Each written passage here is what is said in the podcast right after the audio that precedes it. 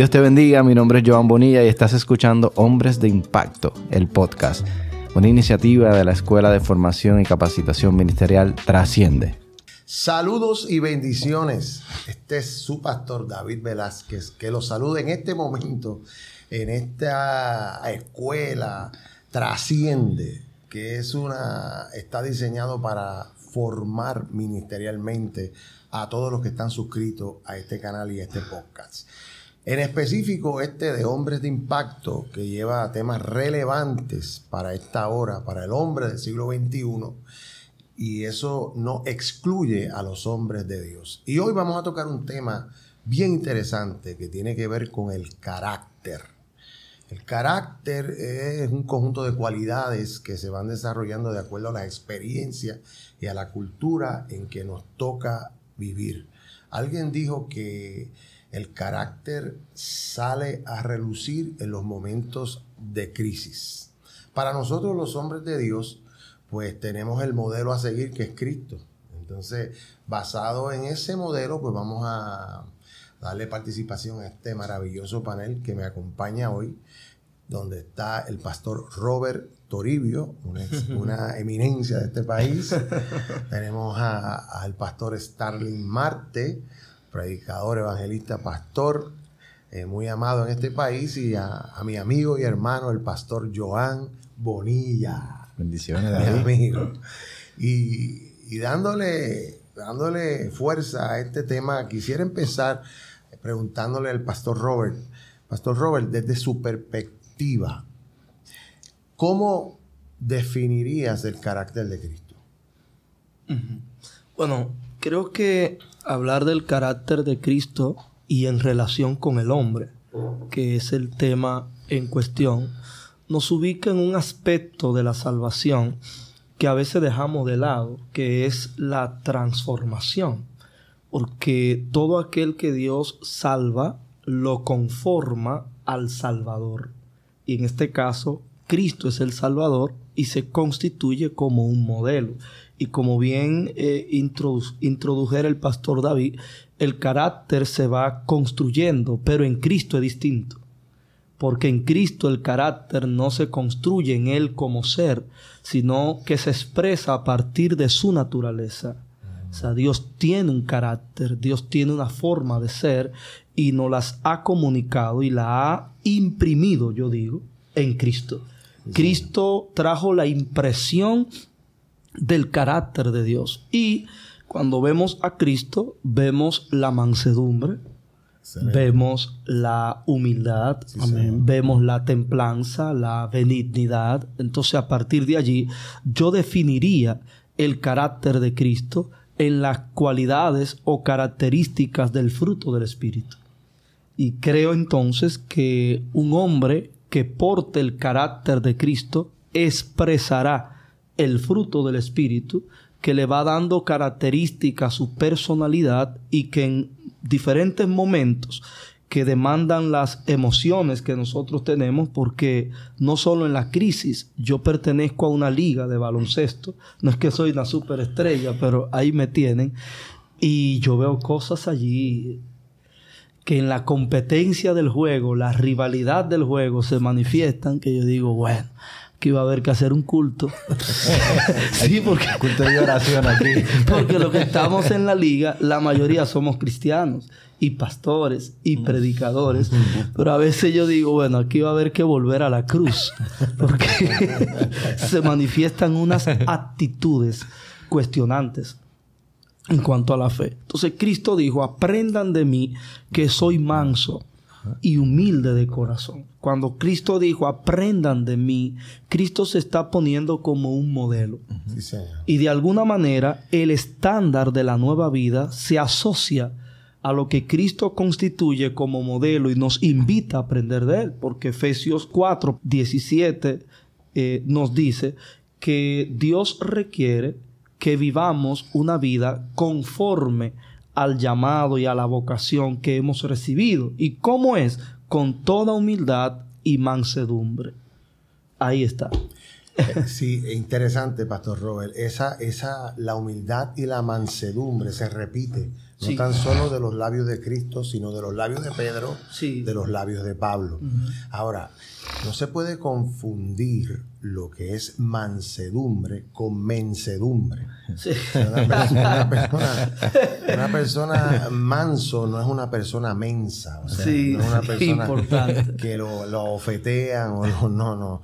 O sea, eh, eh, yo para explicar esto, a mí me gustan mucho los caballos y, y, oh, y tenemos caballos, he tenido caballos de paso fino y, y ese, ese, cuando se está domando un caballo de paso Y es un deporte fino, sí. gente fina. No, no, no se equivoque. Adinerado. Eso es para gente de dinero y esas cosas. he sido bendecido porque me gustaba el deporte. Tú sabes que a los hombres de Dios les regalan cosas. no es que yo, tú sabes, pero, pero sí, entonces sucede que una de las cosas que yo pude aprender es que los caballos mansos son los caballos que tienen todo el brío del mundo, pero se dejan domar y manejar por ese, lo que le llaman el bocado. O el bozal, le llaman acá. El, el, bozal. es lo que va por encima. lo que se le pone en la boca se le llama el bocado porque ahí donde tú manejas al caballo. Al principio tú lo manejas por la nariz, pero luego cuando el caballo va adquiriendo madurez, para tú tener más control de él, tú le pones en la boca y en la lengua tú lo vas refrenando. Entonces, el caballo manso no quiere decir que sea menso, es que tiene todo el brío del mundo para trabajar, pero se deja manejar por el que lo lleva montado y lleva la rienda. Así Poderoso. Por eso es que el Señor dice, aprended de mí, que soy manso y humilde, aunque tengo todo el poder. Eso me para. Aleluya. Bueno, interesante. Y, Pastor Joan, abúndenos algo sobre eso. Eh, yo creo que en, ese punto, si habláramos de Cristo en, la palabra, hay muchos escenarios en los que se manifiesta el carácter de Él. Eh, hay veces que la gente dice, bueno, es que yo no tuve un modelo que me enseñara a ser un buen padre, que me enseñara a ser un buen hijo, a ser un buen hombre. Pero eso es una excusa, porque Cristo nos dejó el modelo de cómo debe ser un hombre y una mujer de Dios. Entonces, hay varios escenarios que a mí me parecen muy interesantes, porque, por ejemplo, eh, como decía David, él siendo manso y humilde, pero a la misma vez con un carácter firme en lo que tenía que hacer. O sea, usted ve los escenarios que querían como como que arrinconar a Cristo para que tomara una decisión en particular o para que hiciera algo y él nunca perdía el control de la situación en la que estaba manejando. Entonces hay veces que nosotros como hombres nos sentimos como muy presionados con una situación en particular y explotamos y hacemos, lo, complicamos aún más, pero cuando vamos a la palabra y vemos a Cristo que dice, mira, pero Cristo estuvo en todos esos escenarios también. Entonces a veces queremos excusarnos en la de que no, eh, es que no me enseñaron o es que no lo vi, pero cuando tú ves a Cristo, inclusive en la, en la escena que a mí que me encantan el tema de los negocios y todo eso, la gente siempre me pregunta, ah, pero eh, con el tema de los impuestos, ¿Y, cuál es el problema si se lo roban? Yo dije, bueno, si se lo roban, eso es el problema de ellos. Tu deber es cumplir con pagar los impuestos. Entonces tú ves la escena en, en, Cristo que le dicen, eh, maestro, ¿qué hacemos? ¿Le pagamos o no le pagamos? Aquí parafraseando, dice, no, al César lo que es del César, es lo que le dio. Vamos a pagar los impuestos. Pero entonces, cuando nos vemos en situaciones como comprometedoras que vienen a, a, a mostrar realmente de qué nosotros estamos hechos, ahí muchas veces nos, quedamos muy por debajo de lo que realmente Cristo espera de nosotros. Y yo creo que ahí es que, que nosotros como que debemos cada vez más buscar como que cómo era que Cristo lo hacía.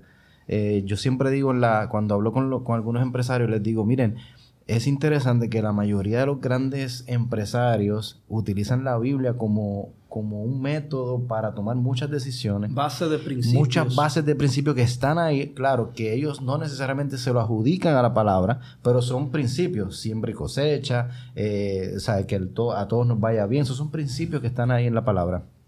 Entonces, muchos de ellos inclusive utilizan cómo Cristo manejaba muchos de los escenarios para manejar sus propios escenarios. Pero nosotros no queremos necesariamente hacerlo de esa manera, porque, como decía ahorita David, podemos vernos como menso, porque estamos quizás dando nuestra otra, nuestra otra mejilla para que nos, nos agolpeen. Entonces yo creo que eh, el, eh, hablar de Cristo sería algo como que tendríamos que estar aquí toda, toda la tarde y toda la noche porque es muy profundo y, a la misma vez nos confronta a nosotros también, porque es como decir, no hay excusa para no hacerlo bien. O sea, no tenemos excusa. Nosotros como hombres no podemos decir, no, es que yo no sabía nada y a mí, Dios, yo como a mí nadie me dijo y nadie me enseñó, pues yo lo hice así. No, no, no. Hay un modelo que seguir. Sí, señor. Eh, díganos ahora, Pastor Starling. bueno, no, eh, con relación a lo que ya pues han eh, explicado los pastores, creo que es muy acertada, pues cada una de las aportaciones que se han hecho. Sin embargo, eh, puntualizar en lo que es la palabra carácter como tal, viene de un término griego que es carácter. Y la palabra carácter se define como impregnar o estampar. O sea, y cuando yo puedo ver esto relacionándolo a Cristo con nosotros o al carácter de Cristo con nosotros, entonces creo que cuando Pablo dice que ya no vivo yo, mas vive Cristo en mí, y lo que quiero, por ejemplo, hacer, yo lo hago en la fe del Hijo de Dios, de alguna manera Pablo lo que está explicando es que él tiene estampado en él el carácter de Cristo, o sea, la vida de Cristo. Entonces, por esa razón, era que Pablo se atrevía a decir, sean imitadores de mí, como también yo lo soy de Cristo, porque él había asumido ese carácter y en su vida había sido estampado, plasmado, impregnado ese carácter que lo hacía él no hacer lo que él quería, sino hacer de alguna manera lo que conforme al carácter de Cristo él tenía para poder modelar a Cristo a las demás personas que estaban a su alrededor. Excelente ya que entraste en la segunda pregunta, porque esas eran las características de un hombre que posee el carácter de Cristo. Y lo ha explicado magistralmente. Abúndenos un poquito sobre eso, Pastor Toribio, sobre las características de un hombre que posee el carácter de Cristo. Sí, bueno, en el tema de poseer las características de Cristo, es importante que veamos esto como un proceso. Si Cristo dijo aprendan de mí, es porque hay un proceso de aprendizaje. El aprendizaje no es que me dieron esa taza y ya yo la tengo. es un proceso en el cual yo voy asumiendo esa enseñanza y en este caso es una enseñanza tipo vida. es un modelo, una influencia de vida que se nos da. Pablo también usó el término cuando dijo, he aprendido a contentarme cualquiera que sea mi situación. Entonces, en la parte de las características del carácter de Cristo en la vida de un hombre se definen pues a partir de lo que explicaba en mi primera participación. Yo creo que cuando un hombre tiene el carácter de Cristo va mostrando la humildad, la mansedumbre, el dominio propio en cada situación que la requiere. Porque cada situación que ocurre en la vida del hombre va a demandar alguna de estas características del carácter. O sea, hay momentos donde yo tendré como hombre de Dios que mostrar que ciertamente su carácter está impreso en mí y en ese momento debo ser manso. Hay otros momentos donde debo ser paciente. Hay momentos que estoy lidiando con alguna atracción, con alguna tentación. Ahí yo tendré que tener dominio propio. Y esto cumple eh, o genera un impacto, porque estamos hablando de hombre de impacto, genera un impacto hacia Dios. Y es un impacto de glorificación. Yo glorifico al Señor cuando me comporto como su hijo ante ciertas situaciones, pero también un impacto personal. Yo siento una satisfacción cuando yo hago el bien, cuando yo hago lo que es correcto hacer, pero también un impacto hacia los demás, porque le genera un ejemplo de bien y de esa manera contrarresto el mal que caracteriza este mundo con el bien que yo practico desde el carácter de Cristo en mi vida. Entonces creo que habrán escenarios que demandarán ese carácter, demandarán los diferentes aspectos o características de ese carácter. Y es ahí donde se irá detallando en mi vida. Y reitero, esto es algo que yo iré eh, en ello progresando. O sea, hay un tope de humildad y ese estándar lo tiene Cristo. Pero ya yo tengo algo de esa humildad. Ahora lo que yo debo seguir es cultivando, desarrollando ese carácter. Y así cada una de las propiedades del carácter de Cristo, yo debo irla cultivando, desarrollando y se pondrán a prueba en las circunstancias que las demandan. Bien. Excelente. Excelente. Pastor Johan, después de estos dos, Imagínate. estos dos exetas. No, ya, ya prácticamente aquí lo que hay es Pero que... tu punto de vista es bien importante. Sí, porque es, es es un- punto de vista más práctico. Claro, Sí. porque yo, yo que tengo que manejar, eh, igual que ustedes también, eh, muchos hombres en la iglesia que, que vienen con muchas preguntas, ¿no? Eh, muchas personas que, que, que están en los primeros pasos del Señor, entonces vienen con muchas, como muchas lagunas, como creo que el estándar es muy alto y no, no cumplo para llegar ahí. Muchos de ellos a veces se ponen esa presión de que es que mi temperamento es muy fuerte o es que yo, o sea, soy muy volátil o soy muy explosivo, entonces se como que se, se autolaceran ellos mismos, ¿no?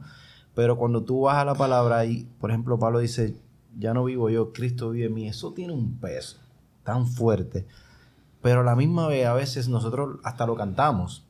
Ya no vive, no, Cristo vive en mí. Pero lo que implica eso, que Cristo viva dentro de ti, es que viene a ser probado eso también. Ya no vivo yo. Ya no vivo yo, ya yo morí, ya Yo yo, morí, yo morí y ahora escrito que vive en mí. Ok, pues eso se va a venir a ser probado en cada escenario de tu vida, como esposo, como hijo, como padre, como compañero de trabajo. Entonces, en esos escenarios, como decía el pastor Robert, es que se viene a probar realmente si nosotros estamos viviendo con las características que Cristo tenía. Entonces yo creo que a veces eh, nosotros en nuestro, en nuestro caminar, yo siempre le digo a ellos, cada uno de nosotros estamos en construcción, como usted bien decía Sí. ahorita, estamos aprendiendo la vida en Dios, estamos aprendiendo cómo es que Dios maneja cada cosa de nuestra vida y a veces eh, estamos como muy pendientes a lo que debe ser el prototipo de una persona. Vemos estos grandes hombres de Dios en la actualidad, por ejemplo, yo lo- los puedo identificar a, a ustedes también. Yo sé que muchas, mucha gente se identifican con, con ustedes cuando los ven predicando, cuando los ven exponiendo la palabra. Y ellos mismos dicen, wow, pero yo quisiera hacer eso, yo quisiera como que realmente manejarme de esa manera. Pero realmente lo que no saben es lo que ustedes han estado dispuestos a hacer para que el carácter de Cristo esté en ustedes. Porque así como ellos, nosotros también eh, estamos siendo tentados constantemente también. Y cada vez nuestro carácter y nuestra, nuestra posición en Cristo viene a ser probada constantemente porque es el mismo súper al que vamos, Sí. es el- las mismas cosas con las que tenemos que enfrentarnos día a día cada uno de nosotros. Y no nos hace más o nos hace menos el hecho de poder exponer la palabra. Al contrario, nos hace de que hey, estamos todos en este mismo proceso de construcción. Pero que volvemos, como decíamos en, la, en, el, en, la- en el primer capítulo, eh, lo que la cultura nos ha querido vender también, de lo que debe ser las características de un hombre versus las características que realmente tenía Cristo, que iba muy contraria a lo que nos quieren vender hoy día. Así Y, es. y algo, algo clave en eso, Joan, mientras hablabas de el hombre, señalando el ejemplo de nosotros, del hombre como predicador, es, es bueno que al hablar de carácter sepamos que nosotros como hombres de Dios somos extraordinarios, pero a la vez también somos comunes, porque Cristo era el Hijo de Dios y el Salvador del mundo, pero Cristo fue amigo. Cristo supo lo que era ser hijo. Cristo también fue ciudadano. Se sometió a un sistema eh, de gobierno y, y en cada aspecto de su vida, en ese contexto que él, que él fue expuesto, él mostraba el carácter. Entonces a veces nosotros estamos como el predicador y el escenario ejerce una influencia que es fácil uno dar lo mejor de uno. Porque en el escenario uno se está proyectando, uno está consciente de, De que, que está... está- dando una impresión frente a un Y que público. tiene mucha gente mirando. Y uno se prepara. Ajá. Por eso el escenario siempre nos mueve a una preparación. Uno se prepara en su imagen intelectual, emocional, eh, en todo el sentido uno se prepara, en el caso nuestro espiritualmente también. Pero ¿qué tal cuando yo termino de predicar, el culto termina y en el parqueo tengo que irme porque estoy rápido, tengo otro compromiso, eso es una presión. Y tengo un vehículo detrás. Bloqueándote. Bloqueándome el paso. y tengo la presión de que yo tengo que llegar a otro compromiso. Entonces ese hombre extraordinario ahora está expuesto a algo común, donde todos están en el parqueo. Entonces ahí se está igualando a los demás. Entonces ahí qué tal se deja ver el carácter de Cristo en mi vida. Y yo creo que esto toca una realidad de la fe muy interesante porque nosotros hemos como iglesia reducido la fe y no, la no aplaudo la iglesia por eso. Hemos reducido mucho la fe al escenario, al escenario congregacional, eh, al escenario del púlpito, de la plataforma, pero en lo cotidiano en muchos estamos quemando el examen en cuanto al carácter. O sea, yo soy el pastor, yo soy el ungido, pero yo soy esposo, pero yo soy vecino, pero yo soy papá, pero yo soy quizás empleado. Amigo, hermano. Eh, amigo, compañero. Entonces, en ese sentido, quizás no se me vea igual que como el pastor, porque en el escenario de la congregación el pastor tiene cierta superioridad. O sea, nadie, es muy difícil que alguien le hable mal, pasa, pero siempre la gente arregla su mejor actitud para dirigirse al pastor. Pero hay momentos donde la esposa no tiene ese arreglo. ese filtro. o un hermano. O, tu mejor amigo. O el papá de uno. O el vecino. Quizás no está viendo a uno. O el, mismo, o el mismo, perdón el interrumpo, o el mismo individuo del parqueo que le dice, usted tiene que esperar y se queda ahí. Sí. Quizás no vea a uno desde ese rango. Que uno está impuesto. Y uno como que se adapta al respeto. Y uno dice, no, no, espérate. ¿Qué carácter manifestamos? ¿El nuestro o el de Cristo? Porque estableciste algo de que ya no vivo yo. Ajá, exacto. Entonces, el carácter de Cristo surge a partir de yo morir para que la vida de Cristo se desarrolle en nosotros y se exprese como un carácter. Y morir ahí, perdona eh, David que ibas a entrar, y eso que usted habla, pastor, es tan cierto porque cuando hablamos de morir yo, quizás en otro escenario usted no deja que esa persona le hable así en el parqueo, ¿sabe? Porque se han dado situaciones en que el, individuo del parqueo dice, no, la persona que está ahí dice que, espere, que cuando él pueda, él va a sacar el vehículo. Entonces eso le pone más presión ya a la situación. Entonces uno está como, espérate, déjame yo manejarme.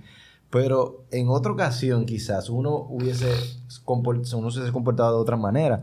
Pero uno tiene que recordar, espérate, es que ya no... ¿Cómo, ¿cómo Cristo lo haría? ¿Cómo Cristo lo haría? Y eso pone una demanda en nosotros como hombres muy fuerte.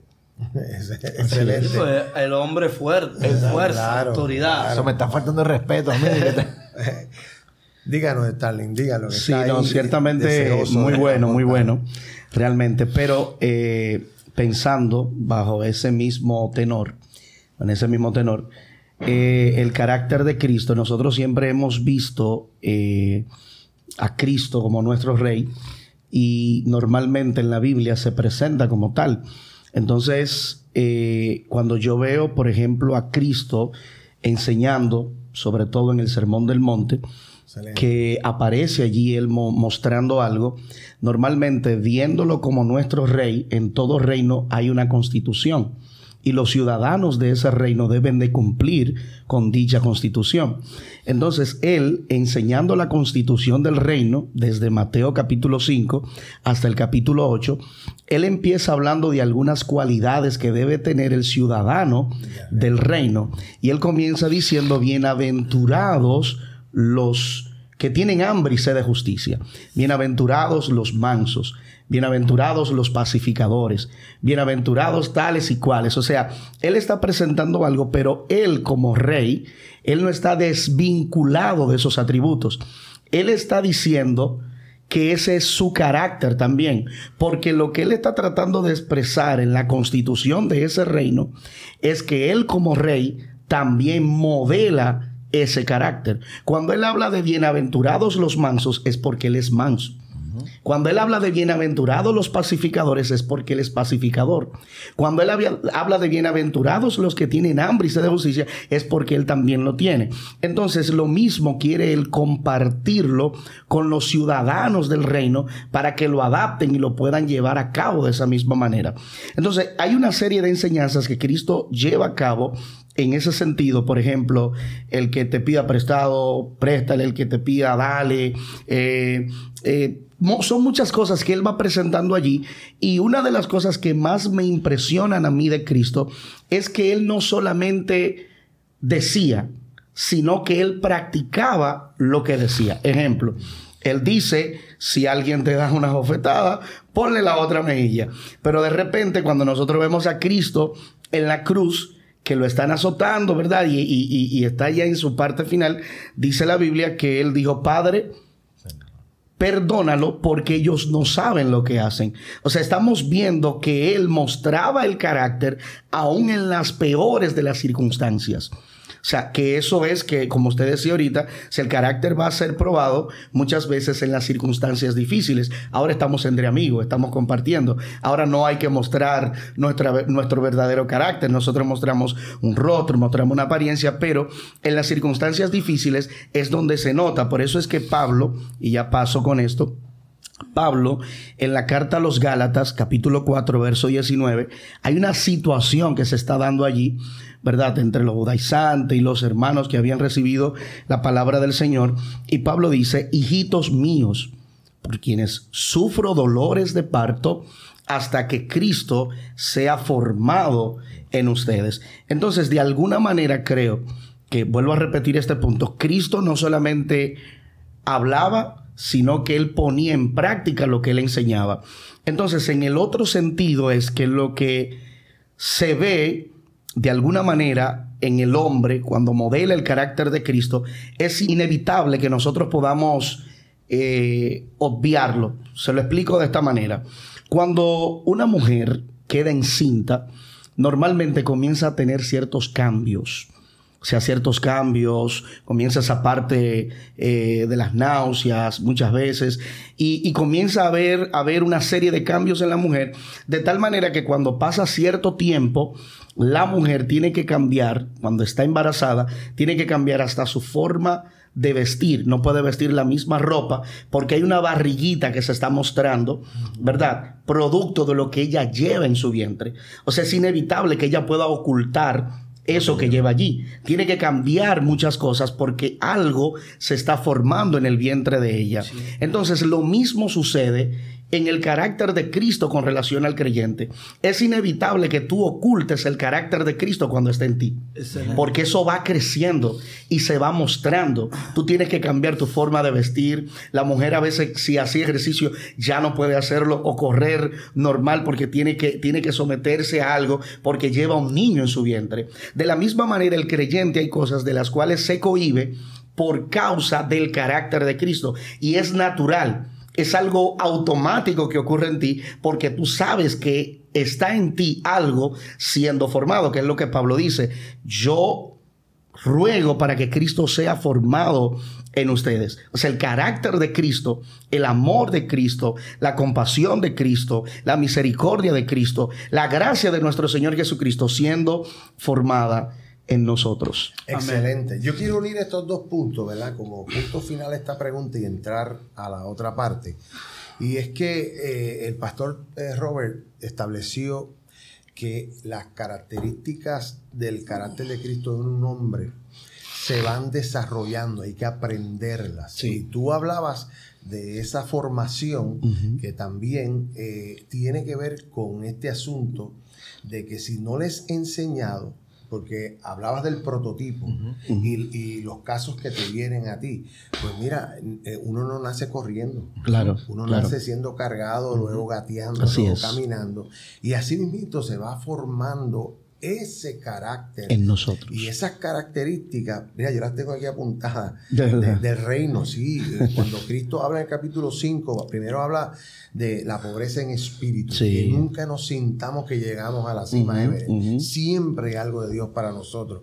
La, la mansedumbre, la justicia. Así es. El estar en la correcta relación con Dios y querer que todo el mundo acceda a esa justicia. Sí. La misericordia, la limpieza de corazón, Sí. pacificadores, la persecución, que es lo que te lleva a la paciencia. Así es. Eh, ¿verdad? Entonces, esas cosas son bien importantes porque se van formando, Formando. y se van aprendiendo en el camino, porque establecimos que según el diccionario, el carácter se va formando de acuerdo a las experiencias que Así tú es. Y, y- y específicamente, eh, cuando hablabas de, del Señor, fíjate, gloria a Dios, porque Biblia dice airaus, airáis, pero no pequéis. O sea, hay un nivel de ira cuando vamos a jugar baloncesto. pero no puede sobrepasar esa ira. de Pierde los estribos algunos. Claro, Jesús mostró indignación cuando viró la, la, la mesa en el templo. O sea, mostró una parte de su carácter. También mostró carácter cuando se enfrentaba a los demonios. Cállate y sal de él. Lo que se llama en teología el secreto mesiánico. Porque Jesús no quería, porque eso podía formar una guerra. Porque el hombre carnal no iba a entender Sí. las cosas que son. Jesús estaba consciente siempre. No ha llegado mi hora todavía. Me- me- seguimos. Entonces, la última parte de, de- sobre el carácter de Cristo en nosotros, pues a mí me gustaría, eh, Pastor Stanley, que usted, que ha dado muchas conferencias sobre esto, nos hable de que parte de la formación del carácter de Cristo en nosotros tiene que venir a través de la comunicación directa con el Señor.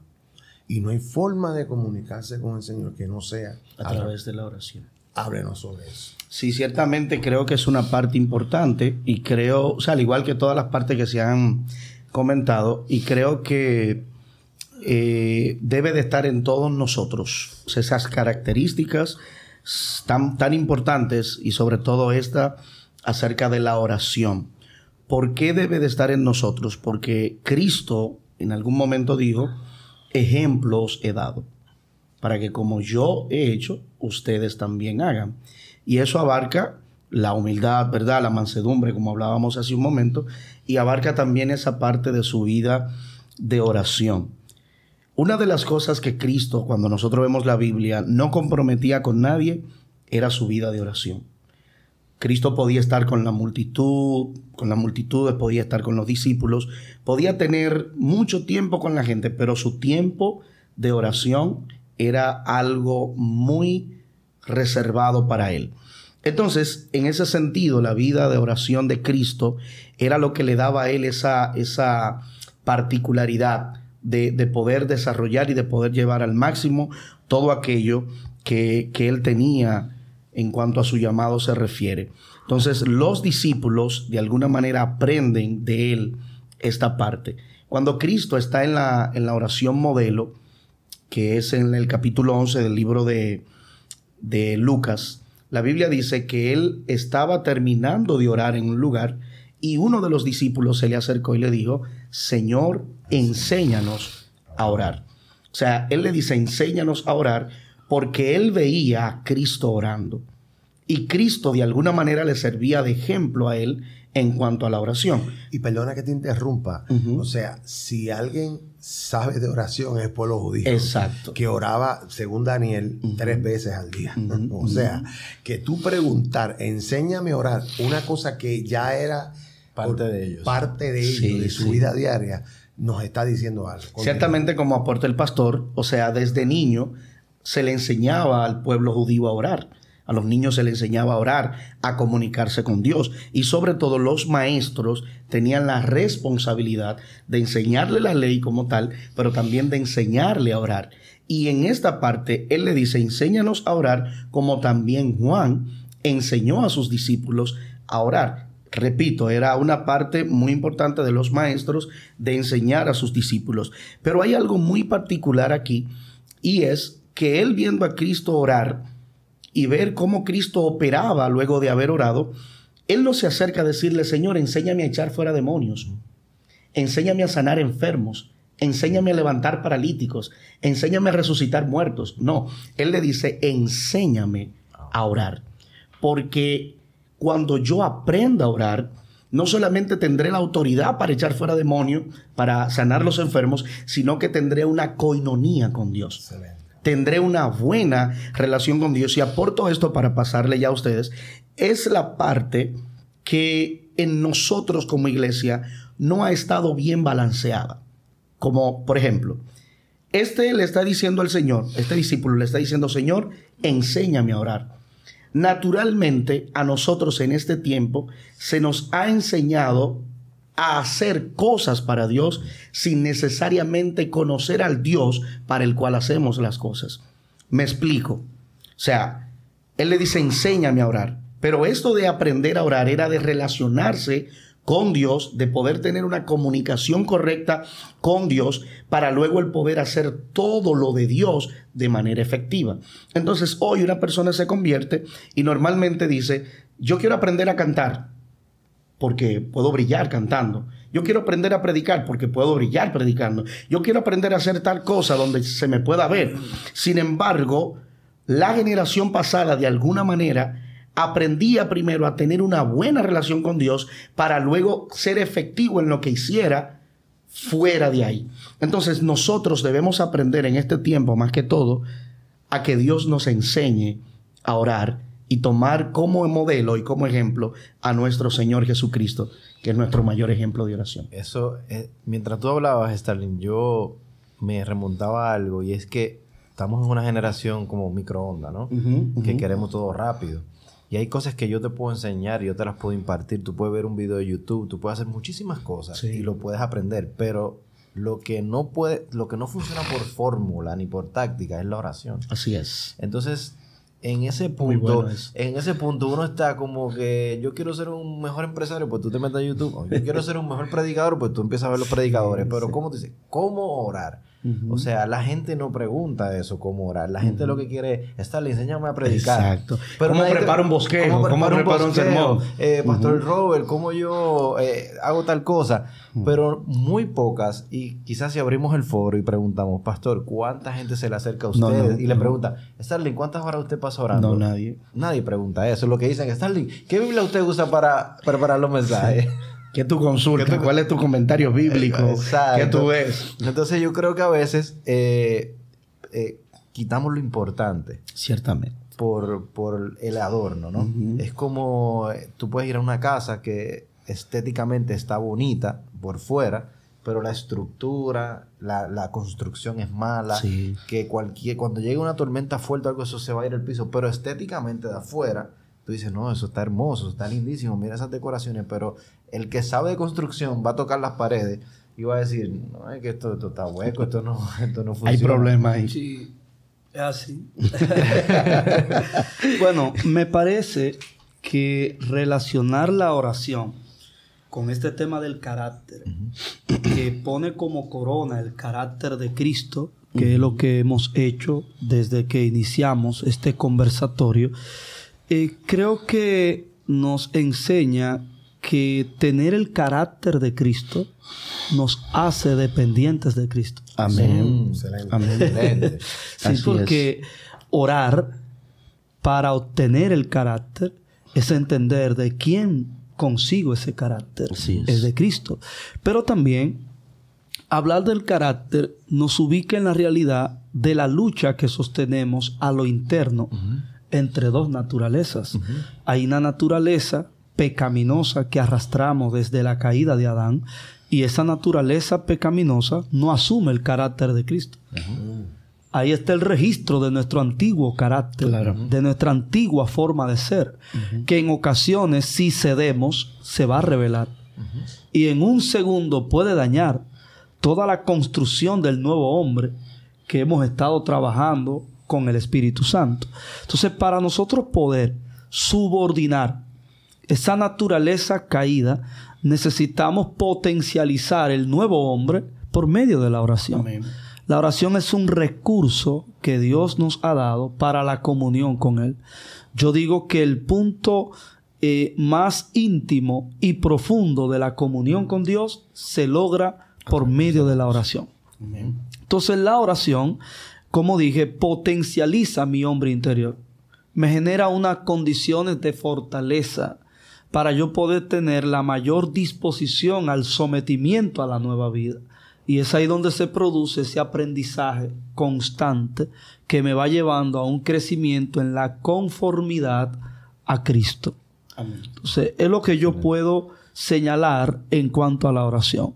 Hombres que quieren experimentar el carácter de Cristo en el día a día, en lo cotidiano, en sus actividades, deben ser respaldados por una vida de oración. Amén. Amén. Bueno, este tema está riquísimo. Podríamos seguir hablando aquí un montón de tiempo, pero se nos ha acabado el tiempo. Tenemos que pasar a otro tema. Esperando que esto haya sido de bendición, compártelo con la gente que lo necesita y que el Señor te continúe bendiciendo. Amén. Amén. Ha sido un placer.